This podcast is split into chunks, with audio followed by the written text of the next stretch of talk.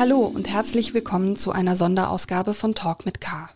Mein Name ist Sarah Brasak und ich spreche in dieser Podcast-Folge mit Dennis Richmann, dem Stabsleiter der Kölner Feuerwehr. Denn der Starkregen hat in Köln zu enorm vielen Einsätzen der Feuerwehr geführt. Allein in der Nacht von Mittwoch auf Donnerstag sind mehr als 9000, teils ziemlich verzweifelte Notrufe eingegangen. Richmann gibt im Gespräch mit mir, das wir per Handy geführt haben, aber nicht nur einen Überblick über die Lage in Köln, sondern auch über die teils dramatische Lage im Umland. Kölner Höhenretter haben etwa im Ahrtal Menschen gerettet, die auf ihren Häuserdächern standen, weil das Wasser so hoch war. Jetzt aber zum Gespräch.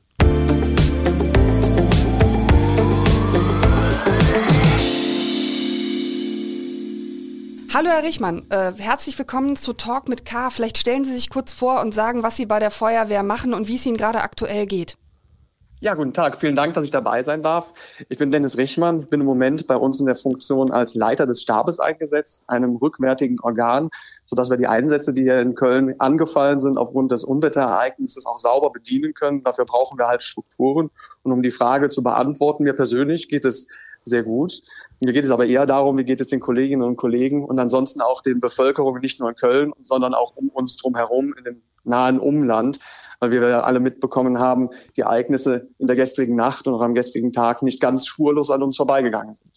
Jetzt ist Köln zum Glück nicht ganz so schwer betroffen wie ähm, das Umland. Ähm, Sie haben einen Einblick in beides, also sowohl wie die Situation in Köln ist, als auch wie die Situation in Leverkusen und im Ahrtal ist.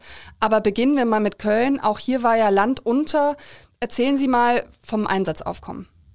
Ja, wenn wir den gestrigen Tag einfach mal anschauen und auch das Einsatzaufkommen, müssen wir genau da beginnen, wo auch das Unwetter angefangen hat. Das war ungefähr gegen 8, 9 Uhr, wo wir uns schon vorbereitet haben und haben gesagt, okay, das, was auf die Stadt zu Köln zukommen wird, wird ein erhöhtes Einsatzaufkommen mit sich bringen. Und wir haben dort schon den Sonderalarm ausgelöst. Das heißt, das Besetzen der Gerätehäuser der Freiwilligen Feuerwehr, Gesamtalarm der Freiwilligen Feuerwehr, um eben die Einsätze möglichst schnell bearbeiten zu können. Das hat dazu geführt, dass über den gesamten Tag die Notrufleitungen bis etwa 10 11 Uhr abends in der Nacht äh, ununterbrochen bedient worden sind und auch entsprechend eine, eine Anzahl an Notrufe aufgenommen worden sind, Einsätze eröffnet worden sind. Wir sprechen jetzt hier, und jetzt kann ich auch gerne die aktuellen Zahlen mal mitgeben. Wir haben 2200 Einsätze eröffnet und bearbeitet und wir sind immer noch dabei, etwa 1200 Einsatzstellen dort, wo jemand angerufen hat und gesagt hat, es liegt ein, ein Notfall vor, das Ganze abzuarbeiten. Jetzt müssen Sie das nicht ganz statistisch runterbrechen, aber kann man sagen, welche Viertel in Köln besonders schwer betroffen waren? Ja, es ist ein, ein, Schwerpunkt durch das gestrige Ereignis tatsächlich auf der linken Rheinseite zu sehen, eher im Kölner Norden. Und aufgrund der Schwere und des Umfangs können wir nicht sagen, auf welches Viertel, auf welchen Stadtbezirk, sondern es ist eher in Gänze auf das gesamte Stadtgebiet zu sehen, weil an einzelnen Stellen einfach Keller vollgelaufen sind, Straßen nicht mehr befahrbar sind und deswegen eher flächendeckend zu sehen und nicht auf das einzelne Stadtgebiet. Okay, vollgelaufene Keller sind das eine. Welche Art der Einsätze gab es noch? Standen Autos unter Wasser, mussten weggebracht werden? Es, also was, was können Sie noch erzählen? Ja, wie das Ereignis als solches mit sich bringt. Bei Starkregen ist es so, dass einfach Keller volllaufen, Straßen volllaufen, sodass wir dann bei uns auch immer von einem klassischen Wassereinsatz in verschiedenen Schweregraden sprechen. Ähm, wir haben selbstverständlich auch noch andere Ereignisse gehabt, wo Garagen vollgelaufen sind, auch entsprechend Personen rausgeführt werden mussten. Es gibt ein Bild, was auch im Internet kursiert, wo Kollegen einen Busfahrer aus dem stehenden Fahrzeug rausbringen und ansonsten auch Fahrzeuge aus Garagen rausbringen. Also das Spektrum an Einsätzen ist relativ umfangreich und es kann, lässt sich nicht ganz genau ab, runterbrechen, auf welchen Schwerpunkt als solches was getan wird. Das ist halt sehr abwechslungsreich, aber ansonsten immer in Bezug mit Wasser. Jetzt ist es ja in Köln zum Glück nicht so, dass zum Beispiel Menschen ums Leben gekommen sind äh, wie im Umland, aber gab es viele verzweifelte Anrufe gestern? Ja, selbstverständlich. Immer dann, wenn der Notruf gewählt wird, gehen wir davon aus, dass Menschen sich nicht mehr zu helfen wissen und auch Hilfe von der Feuerwehr bekommen wollen. Und das erleben wir halt immer wieder. Und das ist auch genau das, was wir gerne bedienen wollen, was auch unsere Aufgabe ist, diesen Menschen, die sich selbst nicht mehr helfen können, dann auch weiter zu helfen. Aber bei dieser Anzahl der Notrufe das Ganze auch in einer Professionalität stattfinden zu lassen, dass halt jeder die gleiche Hilfe bekommen kann und auch erwarten kann, die wir auch leisten können. Jetzt müssen Sie sich nur vor Augen führen, dass bei dieser exorbitant hohen Anzahl an Anrufen und auch Einsätzen es nicht ganz so einfach ist. Was können Sie denn jetzt denjenigen raten, deren Keller zum Beispiel vollgelaufen ist, wo die Feuerwehr bislang noch überhaupt keine Zeit hatte, ähm, an den Ort zu kommen und zu helfen?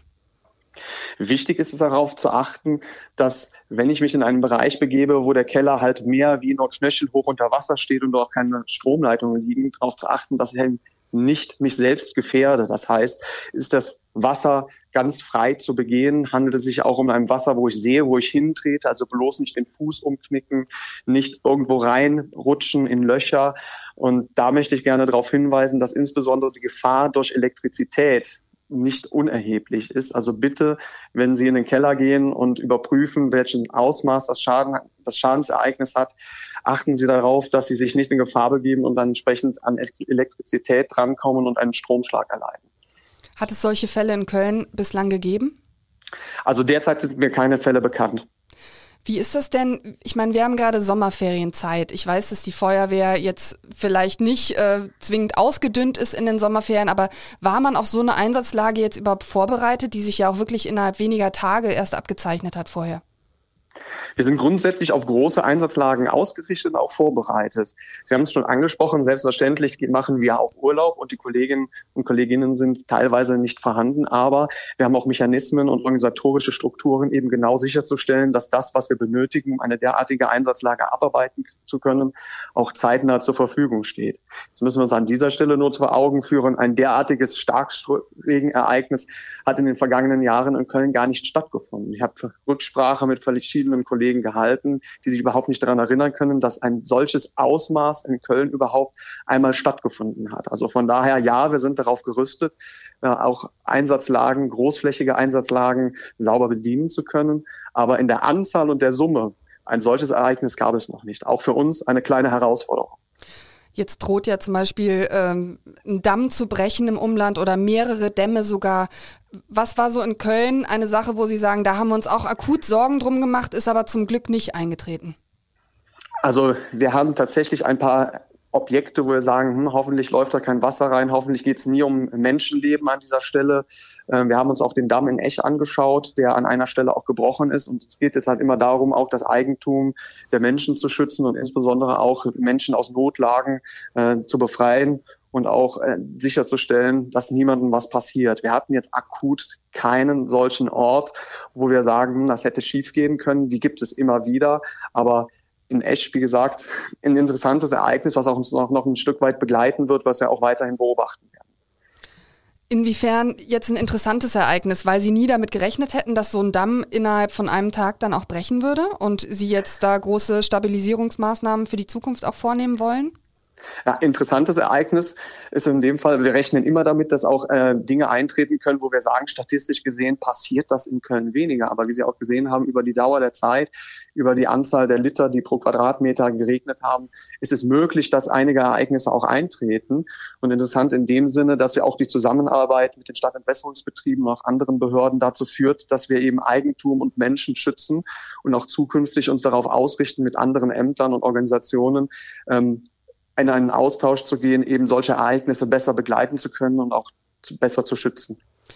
Jetzt hatte die Kölner Feuerwehr ja auch in den vergangenen Sommern schon sehr viel zu tun. Stichwort Hitzesommer. Wir hatten ja drei Hitzesommer hintereinander, wo es äh, massiv auch zu Bränden gekommen ist in der Stadt oder ich sag mal zu Böschungsbränden, aber auch zu Bränden in Parks. Jetzt haben wir das umgekehrte Ereignis, wenn man so will. Auch das ist ja eine Folge des Klimawandels. Muss sich die Kölner Feuerwehr jetzt darauf einstellen, dass also die Sommer insbesondere auch zu, zu Großkampftagen werden? Das ist eine ganz spannende Frage, die der eine so oder der andere so sieht. Selbstverständlich rüsten wir uns darauf, auch derartige Ereignisse anders angehen zu können. Anders heißt in dem Sinne, dass sie öfter vorkommen, dass wir uns als mit gewissen Standards und Strukturen einfach nähern und auch sagen, wir können die Ereignisse öfter bedienen. Selbstverständlich rüsten wir uns darauf.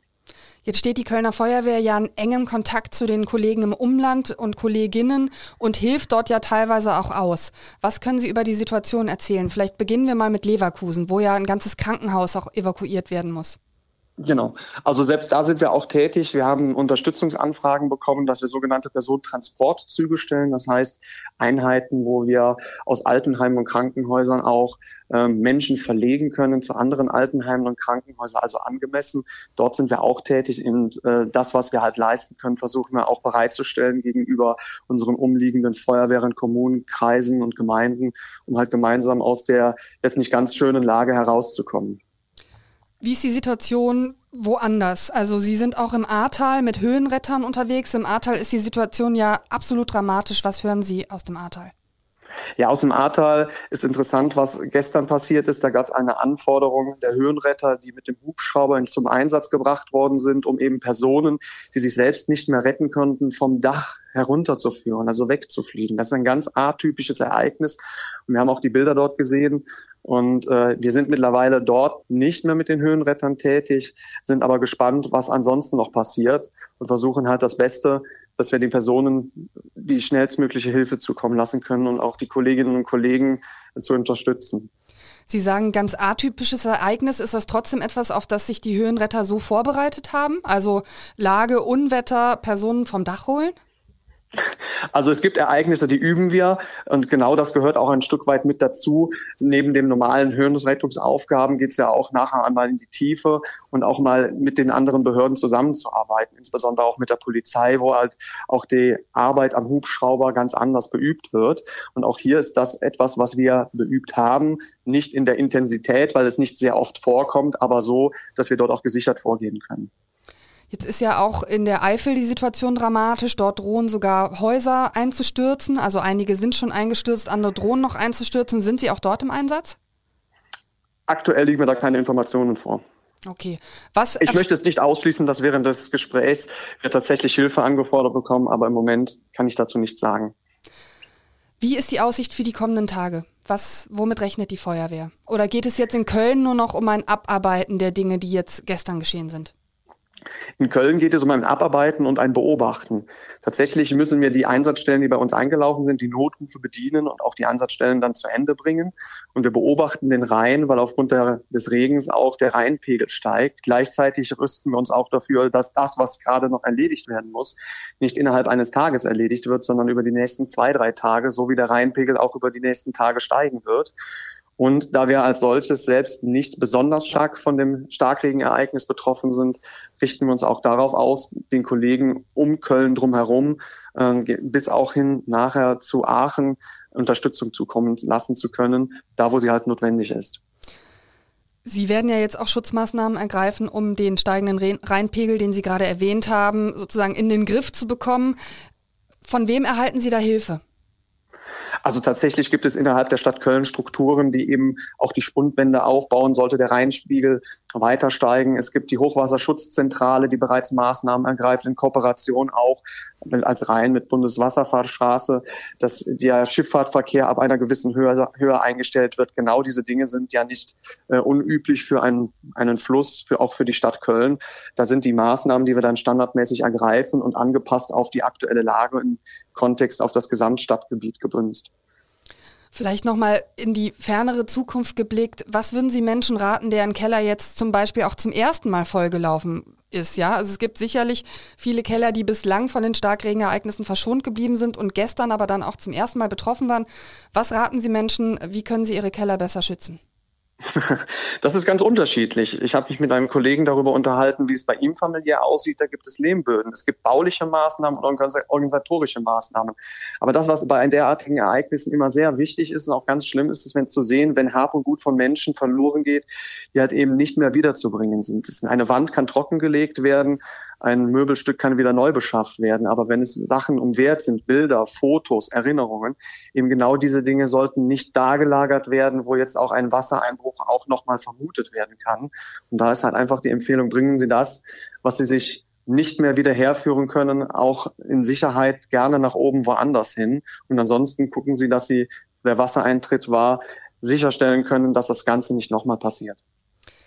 Jetzt sind Sie natürlich als Feuerwehrmann Profi, was solche Großlagen angeht, aber jetzt vielleicht auch nochmal privat oder persönlich äh, gefragt, hat Sie das jetzt auch erschrocken, was hier gerade passiert? Also vor allem auch im Umland. In Köln ist es ja zum Glück eben nicht so, so schlimm ausgegangen. Ja, also tatsächlich hat mich das auch ein Stück weit äh, verdutzt gemacht und auch verwundert, ähm, was, was passiert ist. Ähm, ich war sehr froh, dass bei mir zu Hause kein Wasser in den Keller gelaufen ist. Ich wohne auch in Köln. Und so dass ich dann auch hier schnellstmöglich helfen konnte, unterstützen konnte, da wo bei mir halt nichts mehr zu tun ist. Und ich, äh, ich habe auch nicht damit gerechnet, dass ein derart starkes Ereignis in Köln stattfindet und dass das Umland so stark betroffen wird. Also von daher, wir waren noch äh, mit Kollegen unterwegs äh, von einer Dienstreise und wir haben im Zug äh, zurück nach Köln beobachtet, ähm, wie Köln tatsächlich und die Einsatzkräfte auch hier tätig geworden sind und haben unser Bestes Mögliches aus der Ferne getan, um halt unterstützen zu können. Jetzt sind wahrscheinlich einige Menschen, die dann noch darauf warten, dass die Feuerwehr jetzt endlich auch zu ihnen kommt, ähm, sind wahrscheinlich dann teilweise auch ähm, verärgert. Vielleicht haben Sie für die jetzt auch nochmal sozusagen äh, die Bitte um Geduld. Ja, das wäre auch mal tatsächlich meine Bitte um Geduld. Wir sind aufgrund der Anzahl der Einsätze einfach an dem Punkt, dass wir jetzt langsam abarbeiten müssen, so zügig wie möglich, dass wir die ganzen Einsätze auch, die Einsatzstellen abfahren können. Und äh, hier bitte wirklich nicht nochmal bei der Feuerwehr anzurufen. Wir haben auch extra eine Nummer eingerichtet, wenn es um einen Wasserschaden geht. Alle Einsätze, die von uns erfasst worden sind, werden auch bedient. Aber es braucht halt seine Zeit die über 1200 noch offenen Einsätze einfach anfahren zu können, sichten zu können und entsprechend Hilfe leisten zu können. Ja, an dieser Stelle einen ganz herzlichen Dank an alle Einsatzkräfte der, der Feuerwehr und ich danke auch Ihnen für dieses Gespräch. Sehr gerne.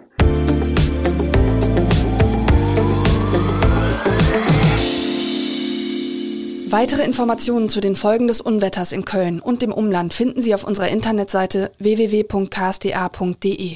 Wir berichten dort in den nächsten Tagen unter anderem auch über das steigende Rheinhochwasser. Weitere Folgen meines Podcasts Talk mit K finden Sie unter ksda.de slash podcast oder indem Sie Kölner Stadtanzeiger bei einer Podcast-Plattform Ihres Vertrauens eingeben, zum Beispiel Spotify. Ich grüße an dieser Stelle ganz besonders herzlich alle vom starkregenden Betroffenen. Ich wünsche viel Kraft und sage an dieser Stelle Tschüss und auf Wiederhören.